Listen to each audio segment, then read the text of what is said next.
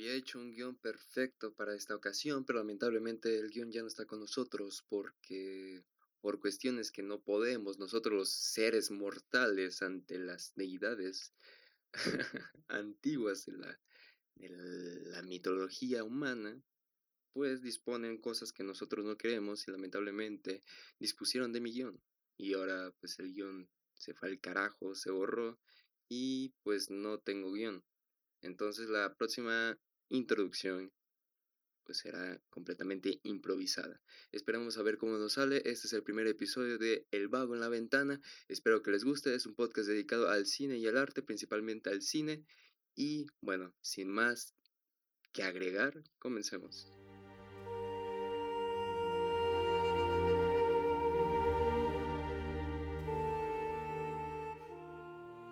En el 2015 hubo un proyecto de la NASA que intentaba cultivar alimentos, este, obviamente orgánicos, en el espacio. Uno pensaría que tal vez sería algo bastante fácil, ¿no? En la actualidad ya hay muchas cosas que nos sorprenden en el día a día y decir que podemos cultivar este, alimentos en el espacio no es una idea tan alocada, digo, ya fuimos a la luna, ¿no? Pero tal vez pónganse en esta situación, tal vez unas décadas antes, al principio del siglo XX, por ejemplo, o menos de un siglo, ponle en los años 50, esta idea era totalmente imaginativa. Era algo que podías ver en los supersónicos en los años 70, pero que no pensabas que podía ser, o que si podría ser factible, tardaría mucho tiempo en poder ser posible. Ahora, en menos de un siglo, ya es posible. En el 2015, con este experimento, comprobamos que se puede cultivar alimentos en el espacio. Se cultivó una lechuga. Uno pensaría que es bastante fácil plantar una lechuga, ¿no? O sea, tienes una maceta, pones tierra, pones la semilla, la riegas en vez en cuando, cuantas veces sea necesario, y que le llegue un poco de rayos del sol. Pero pues esto en el espacio se complica, obviamente por la gravedad es uno de los factores principales, además de que tienes que llevar todas las provisiones, porque bueno, estas cosas no se dan en abundancia en el espacio, ¿no? Por ejemplo, el agua, tienes que medirla y tener agua en el espacio. Esto que les acabo de platicar bien podría caber en una historia de ciencia ficción, porque tiene un poco de ciencia y antes de que sucediera tenía un poco de ficción, ¿no? Pura especulación. A veces pensamos que este género de la ciencia ficción es más ficción que ciencia, pero la ciencia ficción se divide. Hay ciencia ficción que es branda, que es más ficción que ciencia, que no tiene ningún propósito científico, ni de divulgación, ni de, ni de comprometerse a, a tener ¿no? un poco de credibilidad en las cosas que se presentan. Y hay otra que se llama la ciencia ficción dura, que esta sí tiene un gran compromiso con la ciencia, que sí es una historia de ficción, pero no se aleja mucho de la realidad, porque se basa en conceptos que ya existen en la ciencia, en la física, en la química, etc. Entonces me estás diciendo que la ciencia ficción predice el futuro? No, no te estoy diciendo que la ciencia ficción predice el futuro, te estoy diciendo que inspira el futuro. Pensemos en esto, Julio Verne se imaginó los viajes a la luna. También describió un submarino en otra de sus historias. Isaac Asimov, tal vez te suene este nombre, tal vez no, fue un científico y también novelista. Tal vez recordarás la película de Yo Robot. Bueno, pues el libro que en el que se inspiró la película lo escribió él. Isaac Asimov se imaginaba ordenadores individuales, los cuales podrías transportar de aquí y allá. Estaba describiendo las laptops, él sin saberlo. Ahora cuestionate algo. ¿Realmente la ciencia ficción es ficción? Y a esto nos lleva al tema principal de este podcast, hay un subgénero de la ciencia ficción que a mí me gusta mucho. Yo podría decir que es de mis subgéneros o géneros, como lo quieras ver, favoritos, no solamente del cine, sino en la literatura y en general, que se llama el cyberpunk. Yo sé, yo sé, yo sé. tú lo conocerás por los memes que circulan en redes sociales, mm, burlándose un poco del ingenio de la gente, pero seamos realistas. El cyberpunk tiene muchas cosas que contar, más allá del humor. A grandes rasgos podemos, podemos definir el cyberpunk como un género de la ciencia ficción, el cual nos advierte de los peligros que puede tener el avance de la tecnología. Comúnmente son pues mundos distópicos en los que no solamente el problema es la tecnología, sino por regímenes autoritarios. Pero para que quede más claro, vamos a dividir la palabra cyberpunk. Cyber obviamente da referencia a la cibernética, y no solamente a la cibernética, sino también a la robótica. O sea, en otras palabras, todo lo que tenga que ver con Internet, con sistemas electrónicos y con, programación. Y por otro lado está la palabra punk. Yo lo sé, yo lo sé, yo lo sé. Cuando escuchas punk, te imaginas, no sé, a los Ramones. te imaginas a gente pelona, agresiva, que va a lugares underground. Pero bueno, en fin, te imaginas esas cosas y tal vez incluso te imaginas vandalismo, ¿no? Gente grafiteando, gente rompiendo cosas. Eh, pues en parte sí, en parte sí se refiere a eso. No, no, no, no, no me refiero al género musical, sino a eso, a la anarquía, al desorden. Pues verán, en el cyberpunk, ese punk, punk, esa palabra da referencia a la rebeldía de la tecnología. Con rebeldía de la tecnología tomó en cuenta también al ser humano, el ser humano que no acepta esa tecnología, que tal vez lo arrebasa incluso física y mentalmente, y también esa tecnología que se rehúsa a servir al ser humano. Entonces, creo que ya quedó un poco claro qué es el cyberpunk. Por lo tanto, llegó el momento, el momento que todos esperaban, las recomendaciones y los análisis de películas y series de este subgénero tan querido llamado el cyberpunk. Aquí voy a hacer un paréntesis, quisiera este tema ponerlo en dos episodios, principalmente porque a mí me gusta, pero también porque creo que pues es un subgénero que tiene mucho material y que me gustaría tener un espacio grande pero tampoco enfadarlos, entonces quisiera hacerlo en dos episodios. Voy a comenzar con las piezas cyberpunk más ligeritas de ver, por los que quieren comenzar a ver películas y series de este género. Y luego voy a recomendar, voy a hablar de películas pues más, obviamente más complejas. Y bueno, pues ya sin desviarme tanto del tema, pues ese era lo que quería compartirles en el paréntesis. Entonces, esperen el segundo episodio de pues esto del cyberpunk.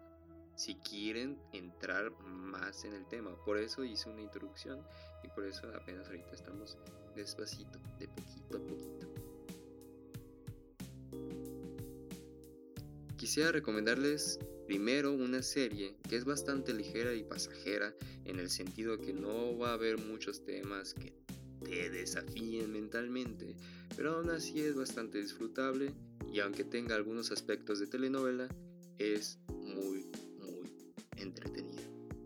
Estoy hablando de la serie Mejores que nosotros. Es una serie que puedes verla en Netflix ahora mismo. Está ahí, es original de Netflix. Estará bueno, supongo que estará siempre ahí, no lo sé, no sé muy bien qué onda con las licencias en Netflix, pero pues si ya es suyo, pues se supone que ya va a estar para siempre, entonces no va a haber ningún problema.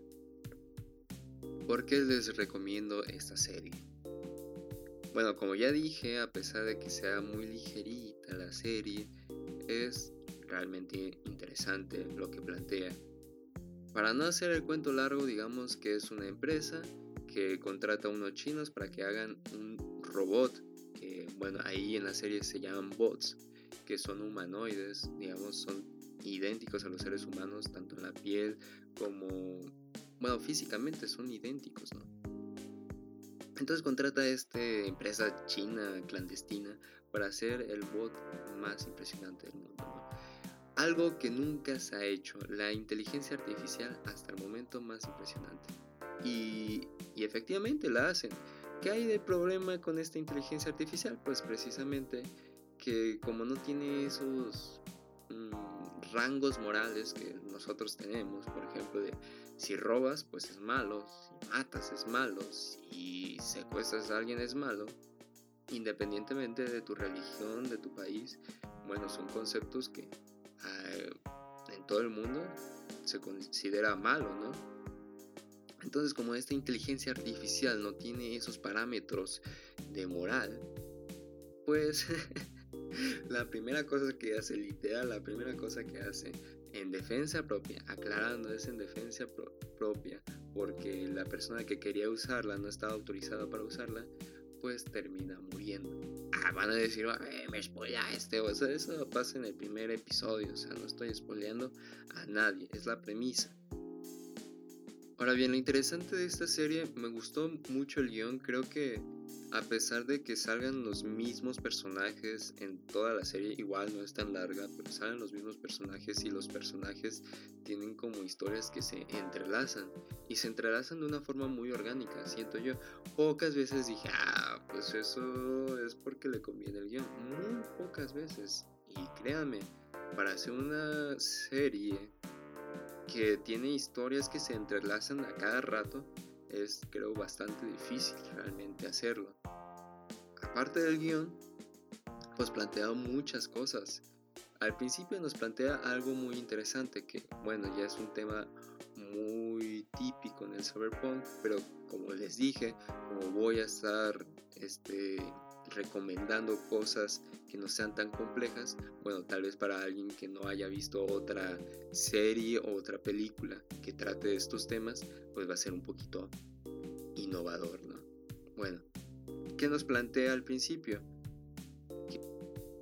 ¿Esta nueva inteligencia artificial será capaz de ser como los humanos?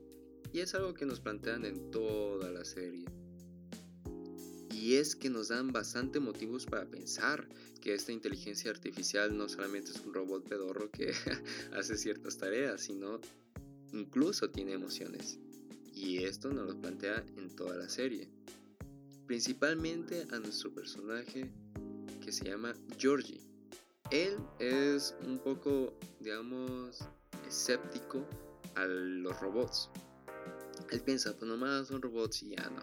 O sea, total, son ni siquiera llegan a compararse como los animales, ¿no? Por lo menos los animales sienten, ellos solo fingen sentir, solamente es una simulación. Pero ponte a pensar, ¿cuántas veces nosotros simulamos situaciones? Vas a decir, ¿de qué estás hablando? O sea, sí, ¿cuántas veces fingimos, por ejemplo, tener empatía o que nos gustó algo que nos regalaron? ¿O cuántas veces mentimos, no sé, a un amigo, a un familiar? Por la razón que sea, pero a veces simulamos, a veces actuamos. Y esta inteligencia artificial llega, si es que es una simulación, si es que no puede realmente sentir las cosas, llega a un punto en el que nos pone la duda. Porque tú le ves el rostro, tú le ves las expresiones, tú le ves las intenciones y dices, bueno, es que son acciones bastante humanas. Que al final de cuentas tú puedes decir, bueno, es porque se las está copiando a la gente que, que va conociendo y puedes llegar a esa conclusión. Pero ¿no es que así aprendemos las cosas? Nosotros los seres humanos. ¿Acaso no es meramente repetición? Nuestras conversaciones, nuestras formas de actuar, nuestras formas de expresar algo, no solamente es imitación, porque lo vimos que alguien lo hizo, otra cosa interesante que nos plantea la serie, o mejor dicho nos dice, son de las tres leyes de Asimov o las tres leyes de la robótica. Para los que no la conocen, se las voy a decir. 1. Un robot no hará daño a un ser humano o, por inacción, permitirá que un ser humano sufra daño. 2 un robot debe cumplir las órdenes dadas por los seres humanos, a excepción de que aquellas entresen en conflicto con la primera ley. Y 3. Un robot debe proteger su propia existencia en la medida en que esta protección no entre en conflicto con la primera o con la segunda ley. En pocas palabras, pues estas tres leyes evitan que los robots nos hagan daño y que entren en una rebeldía y que puedan atentar en contra nosotros, contra otros robots y contra todo en general, ¿no? O sea, que sean unos robots buenos, por así decirlo. Pero también nos plantea esto la serie. Si haces una inteligencia tan avanzada, una inteligencia artificial tan avanzada, ¿cómo puedes evitar esto? ¿Acaso esa inteligencia artificial no va a desarrollar el libre albedrío? ¿Qué tanto puedes contener a una inteligencia artificial que obviamente te rebasa como ser humano? A pesar de que, bueno, la serie, pues obviamente es un robot, solamente es un robot, y pues ya no hay más robots igual a ellos, pero podemos hacerlo en un nivel macro. Al final de cuentas da ese mensaje, aunque, como les digo, de una forma muy sutil, de una forma muy, muy tranqui, pues igual. Pero de todos modos hay que mencionarlo y es muy interesante plantearnos eso. Y para terminar, quisiera mencionar esto último, que me ha aportado la serie. Pongámonos en esta situación. Las máquinas, o mejor dicho, en este caso, los robots, pueden reemplazar efectivamente a los seres humanos y que los robots reemplacen a los seres humanos es bueno, es algo acertado. Esto ya ha pasado de alguna forma, o sea, obviamente los robots no nos han reemplazado, bueno, en algunas cosas sí, tal cual un robot no, pero las máquinas ya lo saben. Por ejemplo, en la primera revolución industrial, pues se perdieron muchos empleos. En la segunda revolución industrial también se perdieron muchos empleos. Actualmente estamos como en la cuarta revolución, ahora es una revolución tecnológica y pues ya por ejemplo hay automóviles que no necesitan de ningún ser humano para ser, para ser construidos. Y hasta el momento ha sido una forma efectiva. O sea, el ser humano se ha dedicado a otras cosas, un poco que tienen que ver más con la creatividad y trabajos como estos los ha dejado. Obviamente no en todos los lugares, también hay países precarios que pues Simplemente estas tecnologías no pueden tener por el momento. Pero independientemente de eso, es algo que nos plantea la serie. En cosas más importantes, por ejemplo la educación, ¿puede haber un robot que nos enseñe? O sea, van a decir, bueno, yo veo videos de YouTube y aprendo más que en la escuela. Bueno, pero al final de cuentas, el que se está enseñando en YouTube no es una máquina, no es una inteligencia artificial, es un ser humano que estudió por su cuenta o porque fue a la escuela, por X o Y razón, y estudió y te está dando esos conocimientos a través de un formato que tú prefieres.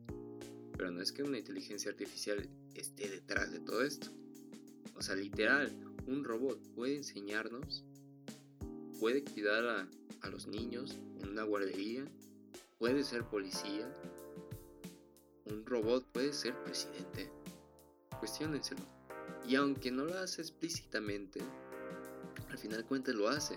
Y una de las excusas que dicen que es importante, bueno, que lo plantea en la serie, que es importante haya un robot lo suficientemente inteligente para hacer estas tareas es porque la gente lo necesita, porque hay gente que ya no puede depender de sí misma, porque hay gente que se siente sola y necesita un acompañante, entonces obviamente necesita alguien pues que le hablen, que tenga relaciones incluso sexuales, amorosas con ese robot.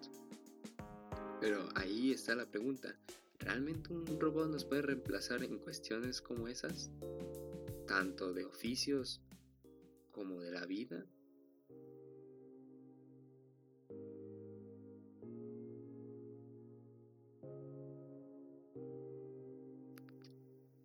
Siguiente película que vamos a hablar es una película no muy conocida en la filmografía de George Lucas, porque pues en realidad lo que conocemos de George Lucas es comúnmente Star Wars y además este Indiana Jones.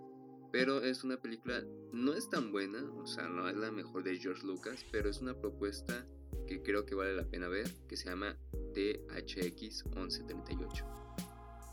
Esta película no solamente hace una crítica a la tecnología, a esos regímenes autoritarios, porque nos pone en contexto de que es un mundo subterráneo gobernado por ciertos entes, los cuales pues tienen todo el poder absoluto, ¿no? Y obviamente con ayuda de la tecnología someten a las personas y hacen que trabajen en ciertos empleos, pues que simplemente les toca trabajar, ¿no? O sea, no es que tengas una elección de elegir tu empleo.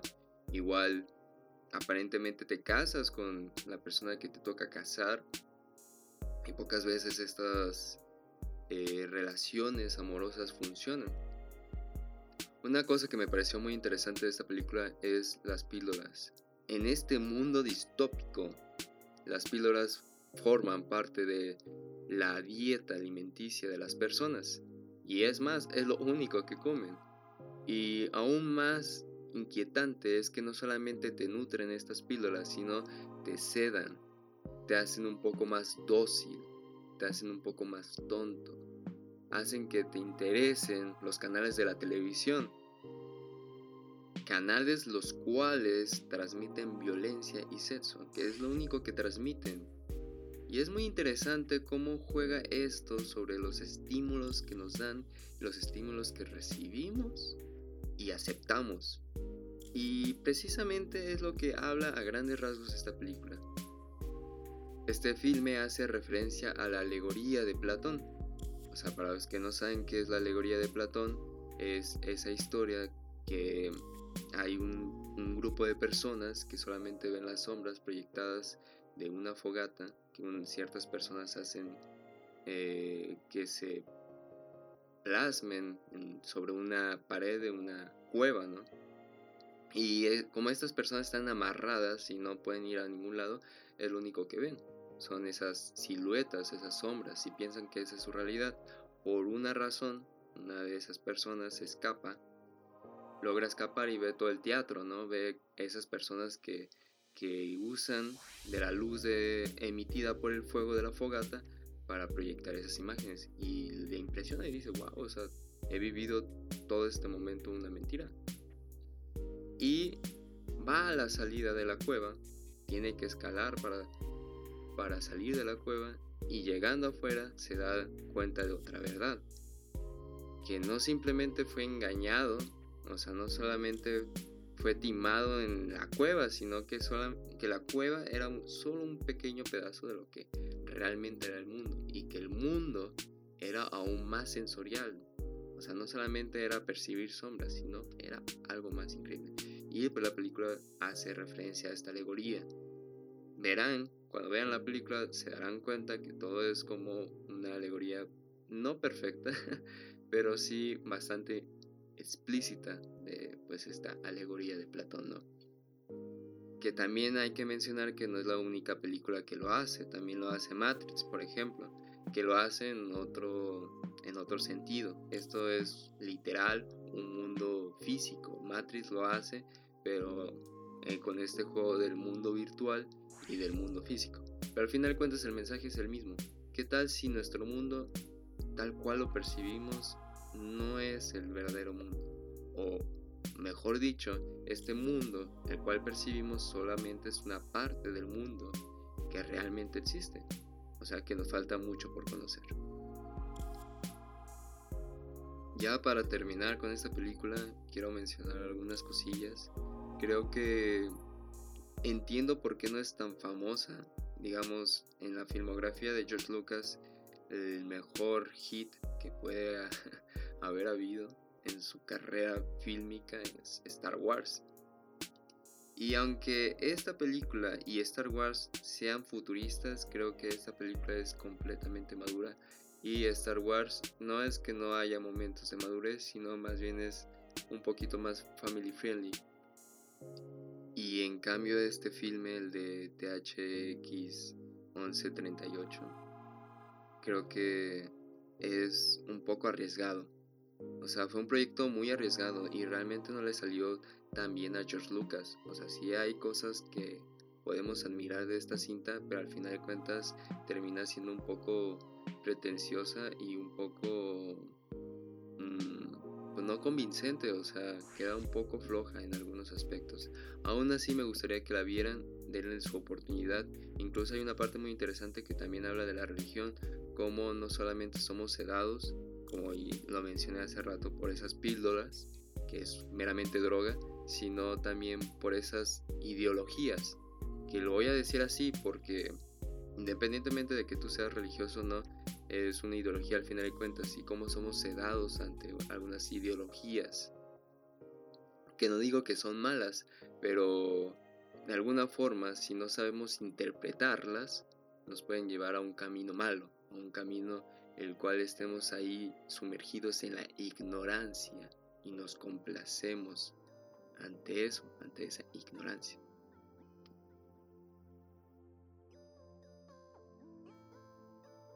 El siguiente análisis y recomendación es sobre la película Anon. Bueno, no sé si realmente se pronuncia así, pero voy a pronunciar así. Es una película que actualmente está en el catálogo de Netflix. Por si lo la quieren ver ahí, pueden verla ahí. ¿Y a qué va esta película? Bueno, es una película muy interesante, pero al mismo tiempo es un poco decepcionante. Creo que el inicio y el desarrollo van muy bien se desarrolla de una forma muy buena, pero creo que el final es bastante decepcionante. Aún así quisiera que la vieran. Porque la idea me pareció creativa, a pesar de que yo sé que no es un concepto nuevo.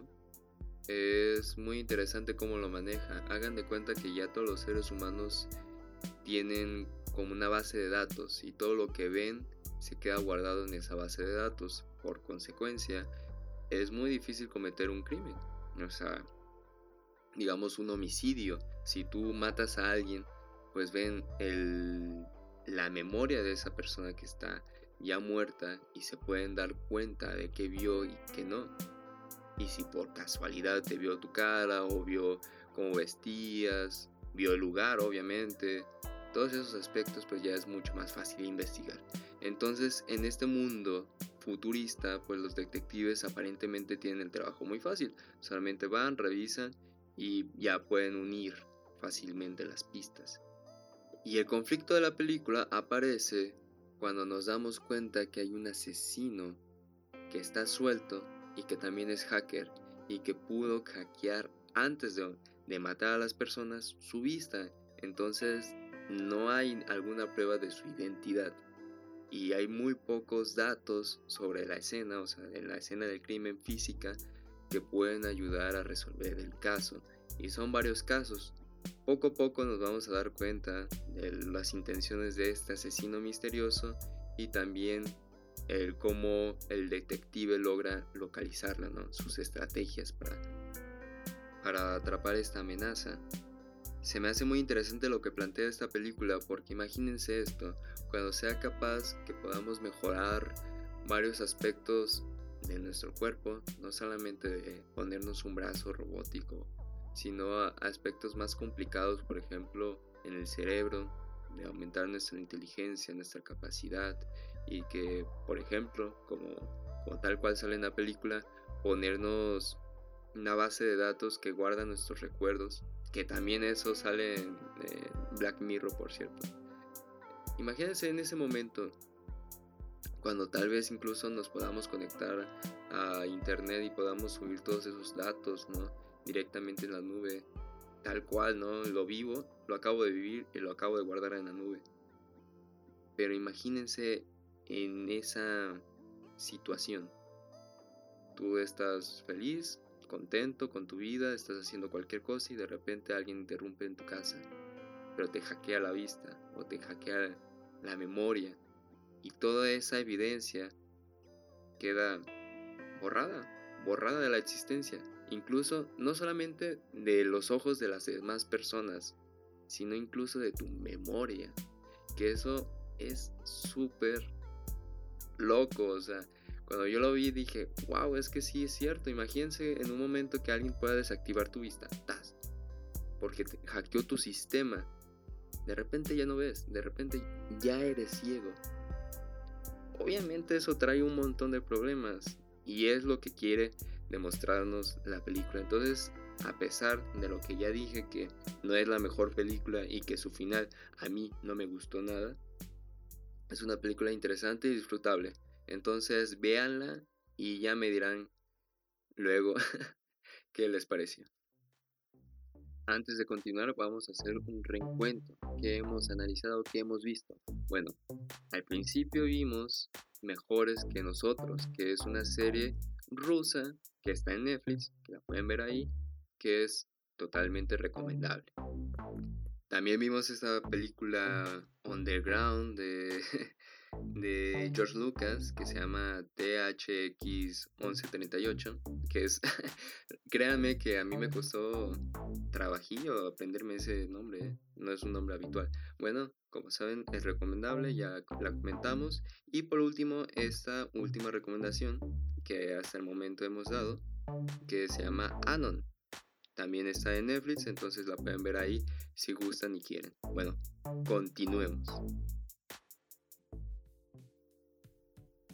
Ya para terminar este episodio dedicado al cyberpunk, esperen el segundo, si lo voy a hacer, y van a venir piezas más complicadas y mejores, y mejores análisis también, porque pues ahora no tuve guion y pues bueno, fue un poquito complicado hacer esto. La siguiente recomendación y última es Blame. Es una película que está basada en un manga, no he leído el manga, entonces discúlpenme si si se me van algunos aspectos de la obra porque tal vez en la película no, no es mencionado algunos aspectos que tal vez en el manga sí. Perdónenme, pero yo voy a este, criticar o analizar la película que también está en Netflix, es original de Netflix y pues obviamente pues es un anime. Lo más interesante de esta obra, creo yo, es que nos pone en el futuro, pero muy futuro, Comúnmente en el género cyberpunk estamos en el durante, cuando ya las máquinas es algo normalizado, pero todavía está en esta disputa, ¿no? De aceptarlas o no aceptarlas, esa rebeldía. Y esto creo que ya es después. Es un mundo, bueno, le llaman la ciudad, pero es un, digamos, un mundo, el cual es una gran estructura que aparentemente no tiene fin, que es enorme por arriba, enorme para abajo, enorme para los lados. Y pues son varios pisos, le dicen niveles. Hay un montón de niveles, no sé cuántos haya, nadie sabe aparentemente. Y nos plantean ya mucho después de esta guerra contra los humanos y las máquinas. Nos pone miles de años después cuando las personas piensan que siempre ha sido la vida así.